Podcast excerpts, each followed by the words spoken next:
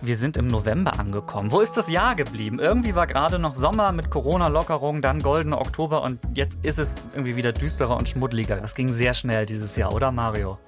Das ging einfach alles viel zu schnell. Ja, zu schnell vor allem, genau. Wir haben uns gedacht, jetzt, wo es ja immer häufiger ungemütlich draußen wird und wo das mit dem Reisen in die Ferne ja auch nicht so ganz einfach ist, da machen wir mit euch einfach eine Podcast-Reise und nehmen euch mit in den Wald. Aber nicht in irgendeinen Wald hier bei uns um die Ecke. Wir wollen schon so ein bisschen spannender sogar. Wo geht's heute hin, Mario? Heute geht es in den Dschungel oder man könnte auch sagen in den tropischen Regenwald, wie es korrekt eigentlich heißt. Hm. Und wir sprechen gleich darüber, wo im Urwald die Dschungeltiere eigentlich leben, weil da haben auch verschiedene Tiere ihre eigenen Bereiche und machen sich an unterschiedlichen Stellen gemütlich. Ähm, und apropos gemütlich, du hast mir versprochen, du hast heute ein Tier dabei, Mario, dass es sich nicht nur im Dschungel gemütlich macht, sondern auch richtig schick macht, kann man doch sagen, oder? Der sich richtig aufmotzt. Das ist der Hüttengärtner, eins meiner absoluten Lieblingstiere. Ich liebe diesen Vogel. ein Vogel also, okay, der macht sich das irgendwie irgendwie besonders schick. Warum? Das hört ihr gleich. Und in dieser Spezialausgabe haben wir nachher auch noch einen Gast. Und zwar Hanna Emde kommt uns gleich hier besuchen. Sie ist Artenschutzexpertin, Tierärztin und war zum Beispiel schon im Regenwald auf Borneo unterwegs. Welchen Tieren sie im Dschungel ähm, am liebsten begegnet und welchen Tieren vielleicht auch nicht so gerne und wie es ist, da als Ärztin auch zu arbeiten, darüber sprechen wir mit ihr. Wie die Tiere.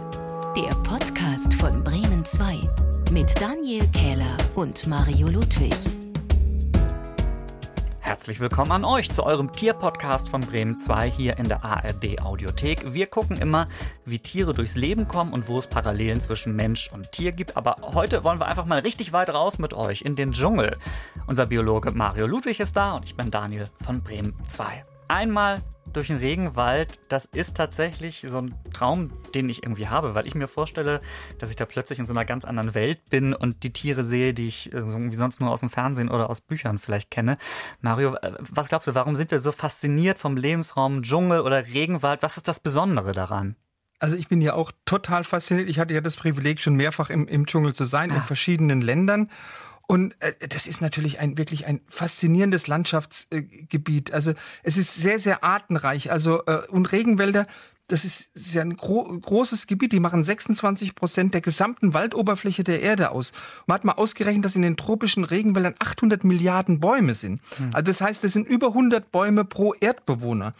Und fast die Hälfte von diesen Bäumen, die stehen im größten Regenwald der Welt. Das ist der Regenwald von Amazonien.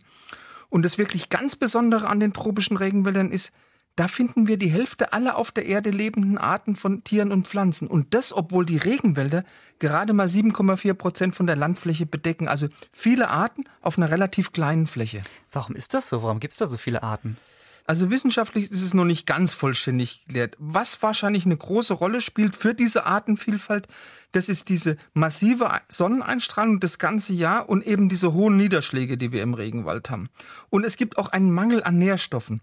Weil ob das jetzt Blätter sind, ob das Zweige, ob das Beeren sind, ob das Fruchtreste sind, ob mhm. das tote Insekten sind, im, Im Tropenwald ist ein furchtbar feuchtwarmes Klima. Da wird sofort alles von diesen Kleinstlebewesen zersetzt. Das heißt, es bildet sich kein Humus, wie bei uns jetzt zum Beispiel im Wald.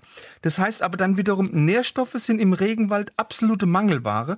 Und der ständige Regen, der wäscht auch die Böden aus. Und das wiederum bedeutet, die Tiere und Pflanzen, die mussten sich im Laufe der Evolution immer mehr spezialisieren, um eben irgendwo Nahrung zum Überleben zu finden. Und deshalb haben sich eben dann im Laufe der Erdgeschichte immer mehr und immer neue Arten entwickelt. Das ist aber, wie gesagt, nur eine Theorie, aber eine sehr wahrscheinliche Theorie. Hm.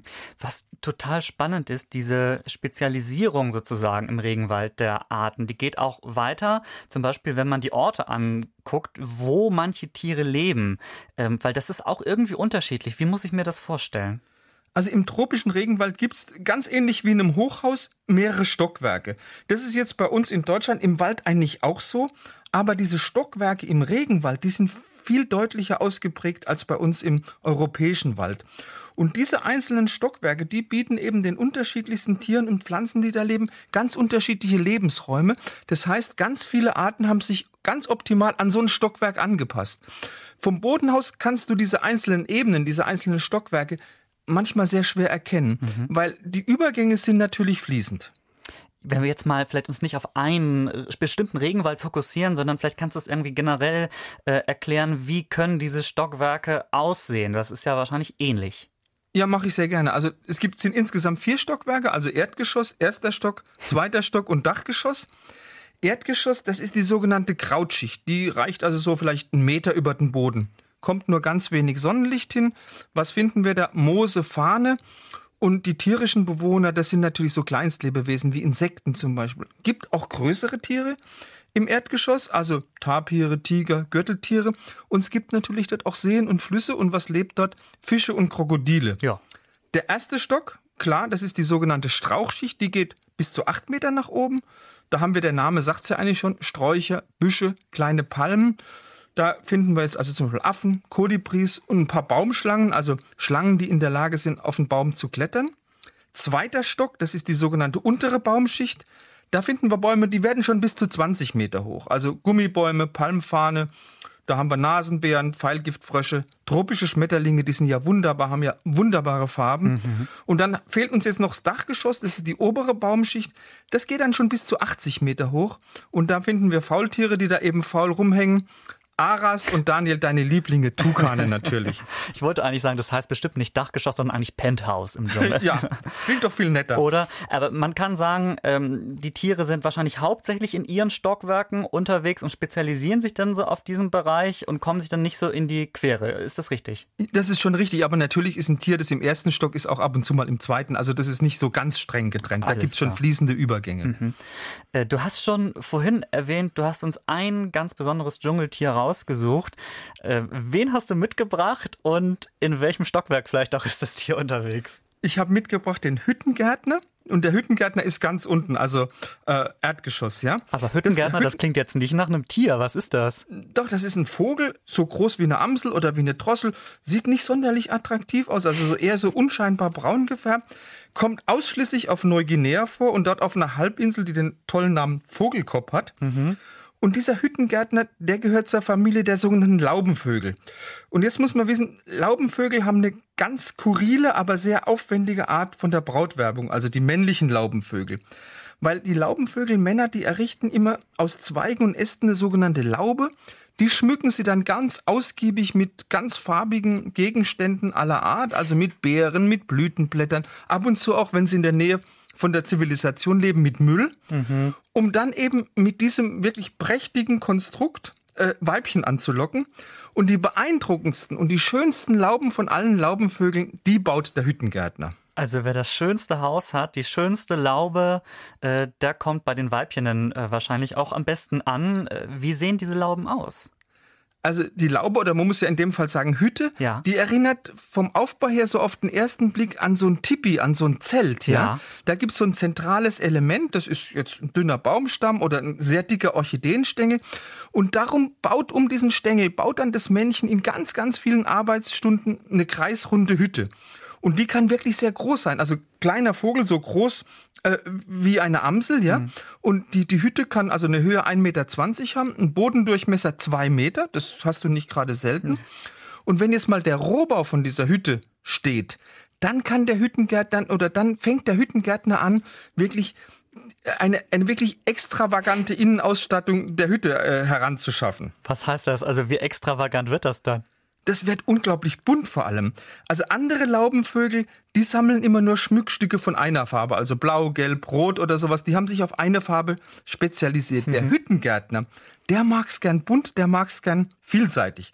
Der sammelt also Blüten, Federn, Beeren, Deckflügel von Käfern und in, ich habe es ja schon gesagt, in der Nähe von menschlichen Siedlungen, da werden auch gern mal so Dosendeckel genommen, ein Kronkorken oder so sehr begehrt Buntglasstückchen. Also Hauptsache schön schick und bunt, ne? Was, genau. Was macht er denn mit den Sachen weiter? Ja, also der sammelt nicht wild durcheinander. Nee, nee, nee. Also der legt also beim Arrangement von seinen Schmuckstücken wirklich sehr großen Wert auf Ordnung. Das heißt, der verstreut irgendwie gleichfarbige Elemente nicht irgendwie im Laubeninnern oder auf dem Laubenvorplatz, sondern die sortiert er in unterschiedlichen Haufen. Und da kommt es offensichtlich auch auf einen schönen Kontrast an. Also zum Beispiel, wenn der jetzt einen Haufen von roten Beeren hat, dann macht er direkt daneben einen ganz wunderbaren, sorgsam angeordneten Stapel aus schwarzen Pilzen. Ja? Und er will auch immer eine makellose Laube haben. Das heißt, der ist ständig auf Trab. Das heißt, da muss sich auch irgendwie ständig um diese Sammlung weiter kümmern. Ja, also wenn es irgendwas verblasst ist oder verfault oder verwelkt ist, wie zum Beispiel eine Blüte, dann wird das sofort ausgetauscht und durch neue Ware ersetzt, ja. Und er hat wirklich einen, einen Drang nach Perfektion in Sachen Laubenbau. Also, wenn er, er setzt ja manchmal auch lebende Käfer zu De Dekorationszwecken ein. Oder ich muss schon sagen, er missbraucht also lebende Käfer zu Dekorationszwecken. Und wenn die weggekrabbelt sind, dann setzt er die sofort wieder zurück, damit eben das wunderbare Bild nicht gestört wird. Also so nach dem Motto, ich will hier nicht sitzen bleiben. Doch, du kommst schön zurück aufs Häufchen und das dann immer wieder, oder wie? Genau, es kommt nur aufs Gesamtbild an. Also auf den Käfer wird dann keine Rücksicht genommen. Ja. Aber es geht ja darum, äh, ein Weibchen anzulocken. Was passiert denn, wenn jetzt da ein Hüttengärtner-Weibchen vorbeikommt und sagt, ja, tolle Mischung, wirklich sieht super aus und wenn das dann äh, gut klappt? Also wenn jetzt ein, ein Weibchen sich der Laube nähert und man sieht, das ist interessiert an dem Mann, mhm. dann fängt er sofort an, seine Bautätigkeit zu unterbrechen und dann versucht er natürlich die Aufmerksamkeit von, den, von dem Weibchen auf sich zu lenken, ja. Und zwar macht er das erstmal mit einer flotten Gesangseinlage. Und wenn dann das Weibchen näher kommt und betritt so diesen Laubenvorhof um sich eben den Laubenschmuck genau anzugucken, um sich den Sänger genau anzugucken. Dann geht das Männchen in die Laube zurück und dann präsentiert der, dieser Dame, dieser Bewerberin, selbst versteckt hinter dem Zentralpfeiler von der Hütte, seine schönsten Schmuckstücke. Und dazu singt er auch noch. Und wenn dann also ein Weibchen diesem Angebot nicht widerstehen kann, aus Gesang und aus Schmuckstück, dann findet der Akt also direkt in der Laube statt bei uns Menschen gibt es ja noch den Spruch, willst du noch kurz mit hochkommen? Ich zeige dir meine, Briefma meine, meine Briefmarkensammlung, wollte ich eigentlich sagen. Und, und, er zeigt halt seine Käfersammlung. Ja, ja, genau. Also im Prinzip so ähnlich. Ne? Ja. Du hast gesagt, der singt sogar, also so eine richtige Show zieht er irgendwie ab. Ich habe mich mal auf die Suche nach dem Sound, nach dem Gesang dieses Vogels gemacht. Das ist gar nicht so einfach, aber es gibt ein BBC-Filmteam, das hat diesen Gesang sogar mal aufgenommen. Klingt nicht so richtig romantisch, aber klingt so. Ja. Und jetzt musst du noch, noch schöne bunte Farben dazu vorstellen. Dann das Gesamtbild ist ja wichtig. Ja, wer hat dann nicht Lust, irgendwie bei diesem lieblichen Gesang sich den Setzkasten von so einem komischen Vogel in einer dunklen Hütte anzugucken? Ne? Aber äh, könnt ihr euch übrigens auch angucken äh, mit ausreichend Abstand und äh, ja, äh, im Laufe dieser Woche nämlich auf Instagram bei uns ähm, einfach wie die Tiere auf Insta folgen. Ähm, da gibt's dann die passenden Fotos und noch mehr Infos dazu.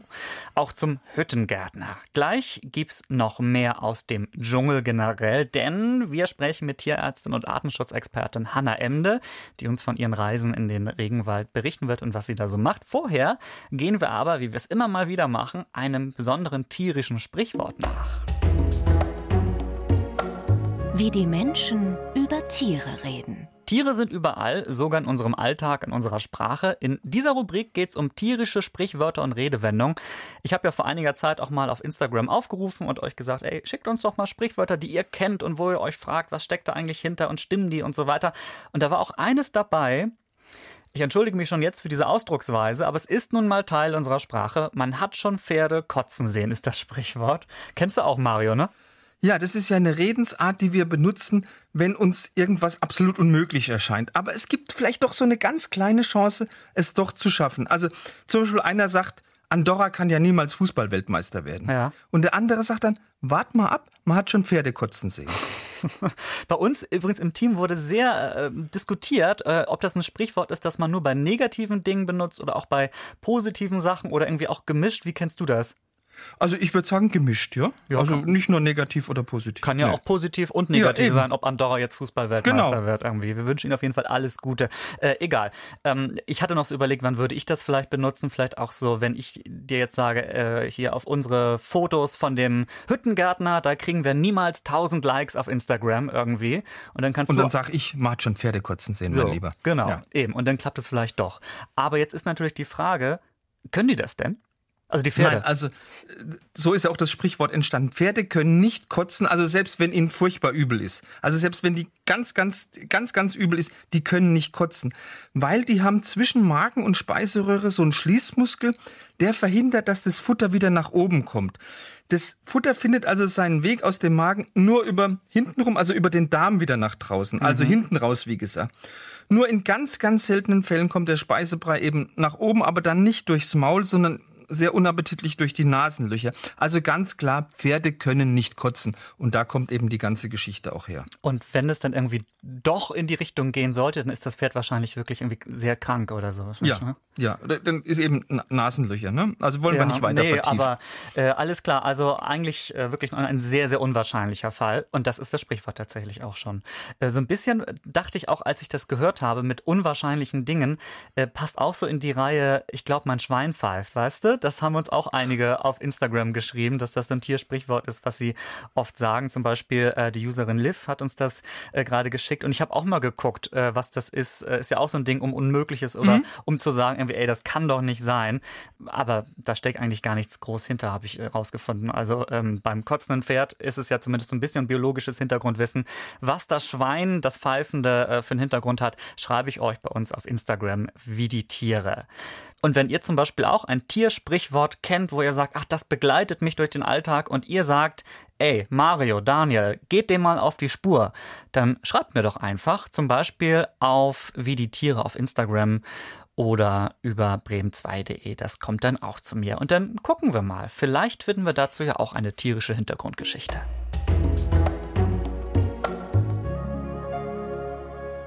Wir sind im Wie die Tiere Dschungelspezial. Äh, Mario, du hast uns gerade schon den Hüttengärtner vorgestellt. Ich habe mal so überlegt, was eigentlich mein Lieblingsdschungeltier wäre. Ähm, ich glaube, im Vogelbereich ist klar, der Tukan. Ne? Wir haben ja schon mehrfach. Du liebst ihn ja. Ja, wir haben schon mehrfach über ihn gesprochen. Und Aras auch, diese äh, auch bunten Papageien und so weiter. Und ich glaube, wenn wir jetzt nicht über Vögel sprechen würden, wären es wahrscheinlich Nasenaffen. die, die, die haben ja so eine sehr auffällige Nase im Gesicht. Ich glaube, die sind auch super. Aber das wäre jetzt so alles, was ich über den Dschungel weiß. Das ist so ein bisschen beschränkt. Deswegen haben wir uns heute einen Gast dazu geholt. Eine Person, die im Dschungel schon, was weiß ich, Tiere verarztet hat, die weiß, wie es ist, da unterwegs zu sein und die sich auch für die unterschiedlichsten wilden Tierarten einsetzt und auch für manche, von denen ich noch nie gehört habe, ihr vielleicht auch noch nie. Bei uns ist diesmal Hanna Emde, Tierärztin und Artenschutzexpertin. Hallo Hanna. Hallo, ich freue mich sehr, heute hier zu sein. Ja, toll. Hallo, toll, dass du hier bist, zugeschaltet. Nicht direkt aus dem Dschungel, sondern nur aus Bonn. Aber das ist ja auch schon aufregend genug. Ähm, Hanna, wir wollen so ein bisschen von dir hören, wie es ist, im Dschungel für den Artenschutz unterwegs zu sein und so was du erlebt hast. Also du hast ja auch ähm, Bücher oder ein Buch geschrieben, ähm, bist äh, auf Social Media aktiv und so weiter. Und ich habe mich so ein bisschen durchgescrollt und habe irgendwie geguckt, meine Güte, wo warst du überhaupt? Guatemala, glaube ich, Costa Rica, auf Borneo, Madagaskar. Ähm, wenn man das erste Mal irgendwie so unterwegs ist im Dschungel, ist das nicht super überwältigend? Oh ja, das ähm, werde ich auch nie vergessen. Dieser erste Moment, als ich in einem richtigen Urwald auf Borneo stand. Ich bin aus diesem Kleinbus ausgestiegen nach einer extrem holprigen zehnstündigen Fahrt, hm. mach diese Tür auf und erstmal diese extreme schwüle Hitze knallt mir entgegen. Und es ist alles feucht und warm und das Tollste ist eigentlich diese Wahnsinnslautstärke, die herrscht. Also man, man hört überall ein Rascheln in diesen riesigen Bäumen, irgendwelche Vögel, die singen, ein Rascheln auf dem Boden. Und ich wusste erstmal gar nicht, wo ich überall gleichzeitig hingucken kann, weil einfach überall was los war. Und das Besondere an diesem Ort auf Borneo im Norden war der Kinabatangan-Fluss. Ein riesiger, reißender Fluss mit dieser schlammbraunen Farbe. Und entlang dieses Flusses leben halt die wildesten Tiere, die ich mir vorher gar nicht vorstellen konnte. Und so geht es mir ehrlich gesagt jedes Mal, wenn ich irgendwo auf der Welt im Dschungel lande.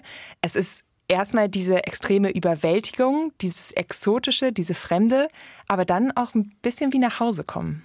Wenn der Dschungel so ein bisschen zu Hause ist, das ist auch nicht schlecht, wenn man das irgendwie sagen kann. Ähm, das heißt, Borneo hast du schon erwähnt. Wie oft warst du schon da?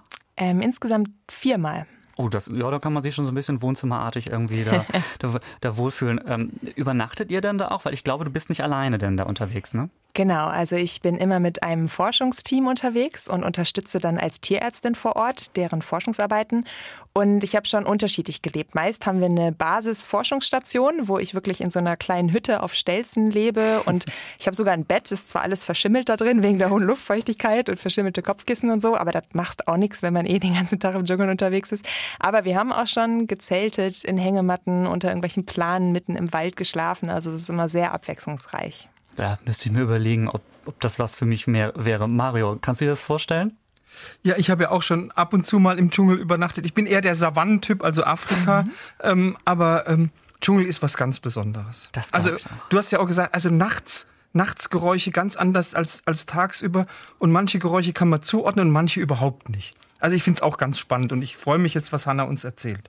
Ja, und bei den Geräuschen, ich finde das auch so Wahnsinn, wie dieser Dschungel die Sinne schärft. Also weil hier in Deutschland bin ich es gewohnt, einfach zu gucken, ob die Ampel grün wird oder so.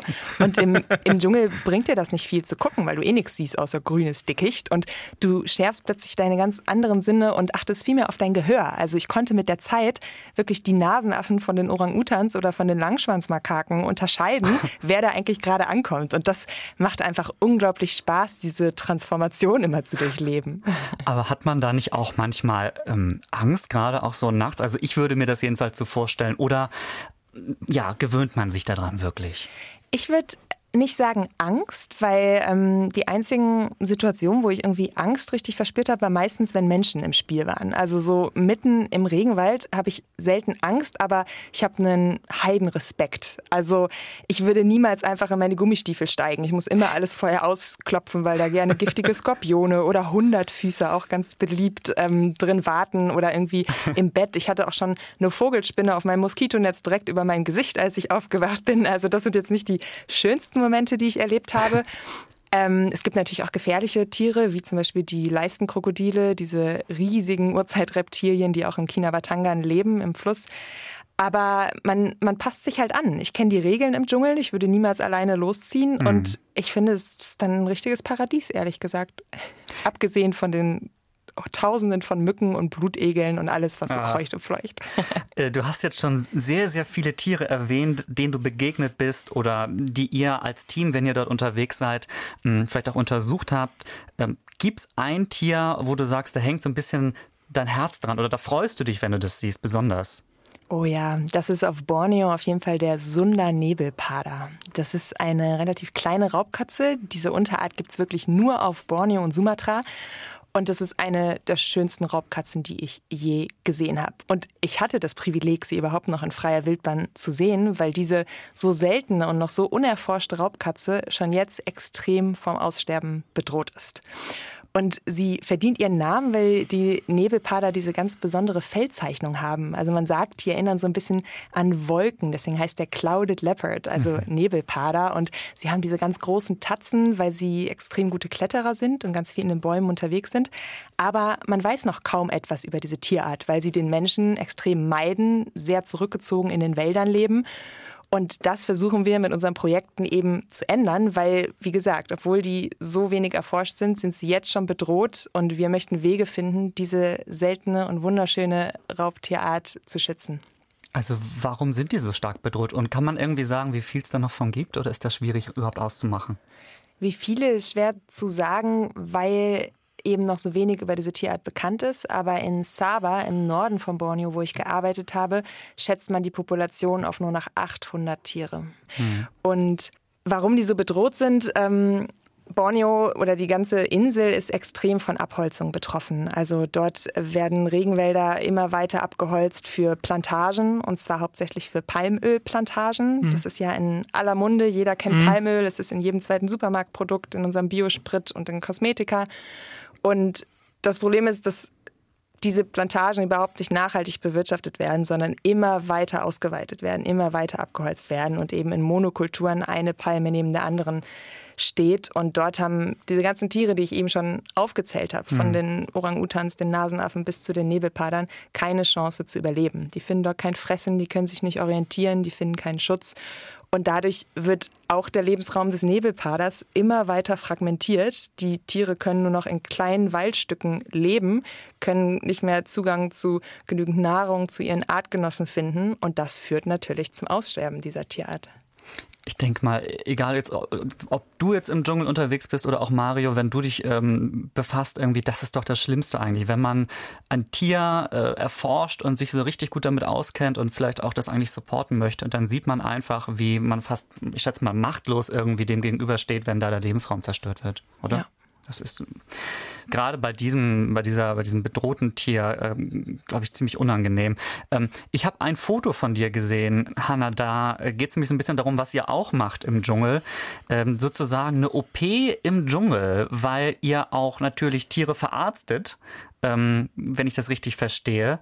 Wie muss ich mir das vorstellen, ob ihr jetzt einen Nebelpade oder auch andere Tiere habt, äh, wie so eine OP im Dschungel abläuft? Weil das ist doch bestimmt ganz anders als so, wie du es vielleicht auch äh, gelernt hast als Tierärztin, oder? Auf jeden Fall. Also es ist auch noch nicht mal eine OP, weil die ah. wilden Tiere brauchen gar nicht unsere Hilfe. Die können gut äh, ohne uns klarkommen, sondern wir machen das zu, zu Forschungszwecken, legen mhm. wir die Tiere in Narkose, um Blutproben zu nehmen, um Krankheitserreger zu untersuchen und um denen einen GPS-Sender umzulegen als Halsband, um zum Beispiel herauszufinden, wo lebt der Nebelpader eigentlich, ähm, welche Routen nimmt der, wie groß ist sein Revier. Und es ist wirklich komplett anders, als ich es im Studium gelernt habe, weil ich ja keinen sterilen OP-Saal oder ähnliches habe, sondern es wird einfach eine Plane mitten im Wald ausgebreitet. Das ist dann der OP-Tisch.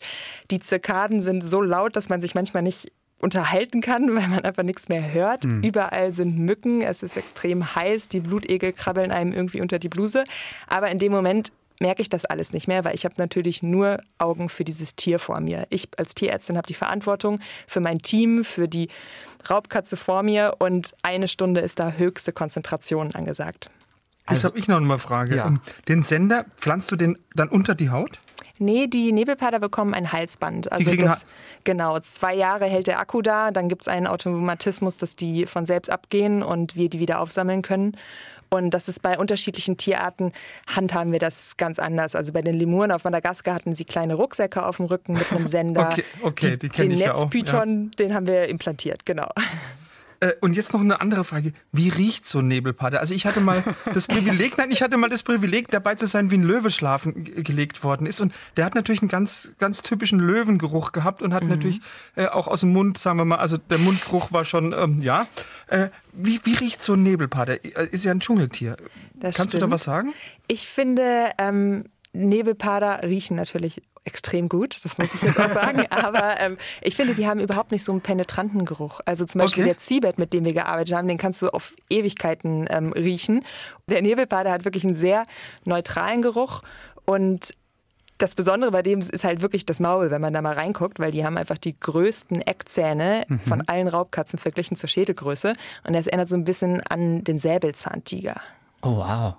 Äh, ich hatte vorhin so ein bisschen die Sorge, dass wir, ähm, auch wir haben ja schon viel gesprochen jetzt heute über den Dschungel, aber dass man den manchmal romantisiert. Aber nachdem du erzählt hast, äh, welche Tiere auch bei so einer, bei so einer Behandlung einem so um die Ohren fliegen und so weiter, äh, glaube ich, haben wir ganz gut gezeigt, was für ein mühsamer Job das auch ist, da immer unterwegs zu sein. Weil man kann sich ja irgendwie nie darauf einstellen, wo man äh, jetzt so eine Behandlung macht wahrscheinlich. Das ist immer anders. Absolut. Also ich bin ja wirklich häufig im Jahr für meinen Verein in den Dschungeln unterwegs und ich bekomme regelmäßig nach ein, zwei Monaten immer so einen Jungle Blues, wo hm. mir eben doch alles zu viel ist, wo alles kreucht und fleucht. Man hat ja auch auf so einer Forschungsstation nie Privatsphäre. Wir sind immer auf engstem Raum zusammen hm. und da kriege ich dann doch manchmal das Bedürfnis, mal irgendwie zu duschen, also so richtig warm zu duschen oder in so ein Schwarzbrot zu beißen oder einfach mal für mich zu sein.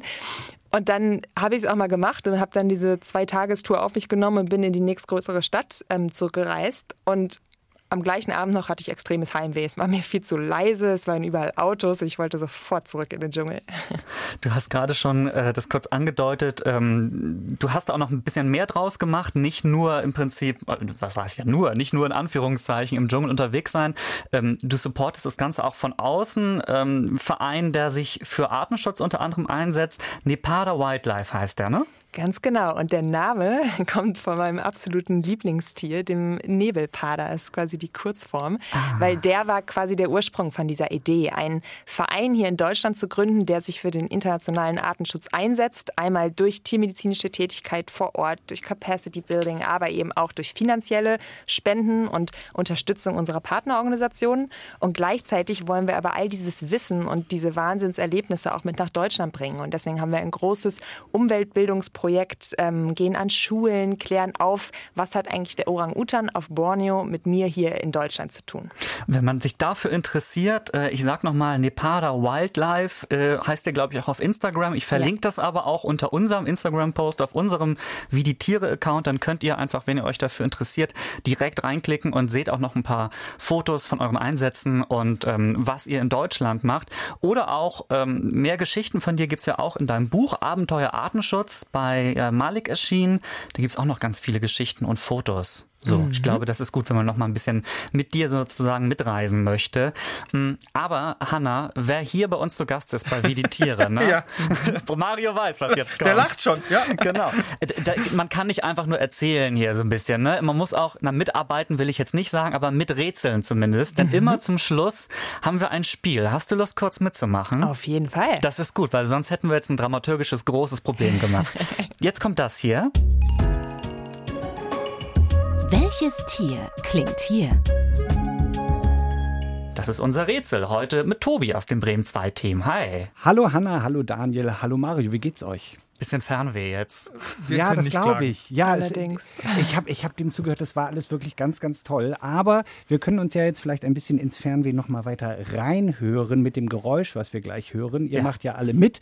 Äh, ich habe mal wieder was Fieses rausgesucht und äh, ich, es ist, ja, okay. Also ich glaube, es geht hier jetzt maximal um Schnelligkeit, weil jedes Mal suche ich ein Tiergeräusch raus und denke mir, das haben sie wirklich sofort. Oft ist es nicht so. Nee. Aber Hannah hat eben ja auch schon erzählt, dass sie sozusagen so das Gehör für die Geräusche schärft. Mhm. Von daher ähm, könnte sie da auch unfassbar schnell sein, möglicherweise. Ja, wir hat einen leichten Vorteil jetzt. Wir, ja, ja, ja. ja aber, Heimvorteil, ne? aber wir, wir hören jetzt einfach mal rein. Affe. Ja, aber was für einer. Auf keinen Fall ein Gibbon. Es ist kein Gibbon und es ist auch kein Affe. Ich habe oh. jetzt so ein paar, also ich habe jetzt, ihr habt es gehört, drei verschiedene Varianten. äh, die eine ist sehr euphorisch. Ich glaube, da gibt es dann im Anschluss was zu essen. Ähm, und das sieht ganz schön süß aus, aber das ist auch ist auch ein ganz schön, äh, ganz schön heftiges Tier, finde ich. Irgendwie. Ist es dann ein Dschungeltier, das im, im, im, tropischen Regenwald lebt? Es lebt auf dem afrikanischen Kontinent. Erdmännchen. Es ist kein Erdmännchen. Wollen wir noch einmal reinhören? Ja, hör noch mal. Ja? Mach ja? mal. Mhm. Okay. Ein Cheetah? Äh, ist Säugetier ist klar, oder? Es ist ein Säugetier, ganz genau. Und ich sag noch was, ja. Und ja. es ist ein Raubtier. Und ein Gepard, ein Cheetah? Nee, kein Gepard, nein. Dann Le Leopard auch nicht? Sie, sie, oh, ich glaube jetzt, ich habe die ganze Zeit das Gefühl, dass ich zu nah dann dran bin, wenn ich den Tipp gebe, aber sie greifen zusammen an. Das, das, Hyäne. Ja, es ist ah, eine Hyäne. Mhm. Zum Ganz Schluss dieses genau. Geräusch. Mario, herzlichen Glückwunsch. Mario sehr hat das erraten, ja. Sehr gut, sehr da wäre ich nicht drauf gekommen, obwohl wir schon so häufig über Hyänen gesprochen haben. Ja, ja die Lachhyänen, ne? eigentlich kennt ja, man das ja. Eigentlich, ja. eigentlich ist das ein relativ bekanntes ne? Geräusch. Ja. Und ähm, genau, das meinte ich. Sie sehen ja so ganz süß aus, aber wenn sie angreifen, dann sind die auch ganz schön brutal. Mhm. So, von daher. Aber in dem Sinne, euch, ähm, ja, herzlichen Glückwunsch, Mario. danke für danke. dieses Geräusch. Tschüss. Tschüss. Tschüss, Tobi. Ciao, Tobi. Ja, äh, finde ich wirklich gut, weil wir haben schon mehrfach über die Hyänen gesprochen, Mario. Ich weiß gar nicht, bei Wie die Tiere lachen haben wir sie auf jeden Fall auch drin gehabt, aber ähm, und, da kann man auch mal zurückhören. Und als wir über das Matriarchat gesprochen Stimmt, haben, haben genau. ja die Frauen das Sagen bei den Tüpfelhyänen, ne? Genau, haben wir die Hyänen auch äh, drüber gesprochen. Also wenn ihr euch für die Hyänen interessiert, geht einfach mal in unserem Instagram-Feed bei Wie die Tiere ein bisschen zurück. Da findet ihr noch mehr, also Fotos und natürlich auch Infos über sie. Äh, Hanna, aber eine Frage habe ich noch mal an dich. Ähm, bei den ganzen Tieren, die du auch schon in freier Wildbahn gesehen hast, also sei es im Dschungel, aber du warst ja auch anderswo auf der Welt unterwegs, oder halt sogar behandelt hast, gibt es irgendwie noch ein Tiererlebnis oder eine Begegnung, die du vielleicht gerne noch mal hättest mit einem Tier, die du noch nicht erfahren hast, so, eine, so ein Wunsch irgendwie? Also Ehrlich gesagt ist mein größter Wunsch, in zehn Jahren nochmal nach Madagaskar gehen zu können und dort wieder diese Vielfalt an Lemuren treffen zu können, weil ah. Madagaskar leider so stark bedroht ist und die Lemuren es wirklich sehr schwierig zurzeit haben. Und das sind so wundersame Primaten. Das würde ich ähm, gern nochmal erleben. Bei mir ist es, glaube ich, äh, viel einfacher. Äh, ich, ich, ich, es ist in diesem Podcast schon bekannt, ich habe ein leichtes Fable für Tukane. Oh ja. ich habe mal auf einer Tukan-Farm gearbeitet. Was? ja. Okay, da müssen wir noch mal wann anders drüber sprechen. Vielleicht kannst du mich da vermitteln. auf jeden Fall. Genau, also die möchte ich eigentlich einfach mal in freier Natur erleben. Und Mario, du hast letztens schon mal verraten, du möchtest mit einem Dugong schwimmen. Ist das noch aktuell?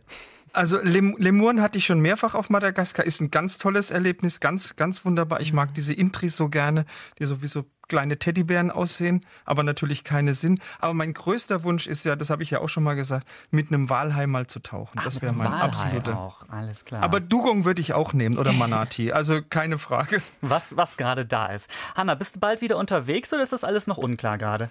Gerade leider noch sehr unklar, ähm, auch einfach aufgrund von der Corona-Lage in den ganzen Projektländern. Die haben es sehr schwierig vor Ort, aber ich bleibe da dran. Ich bin mit meinem PartnerInnen in Kontakt und ich sag euch Bescheid, wenn es wieder losgeht. Ja, auf jeden Fall, sehr gerne. Und das können wir dann ja auch auf deinen Insta-Kanälen und so weiter auch bestimmt verfolgen, wenn wieder ja. was passiert und was Neues von dir kommt.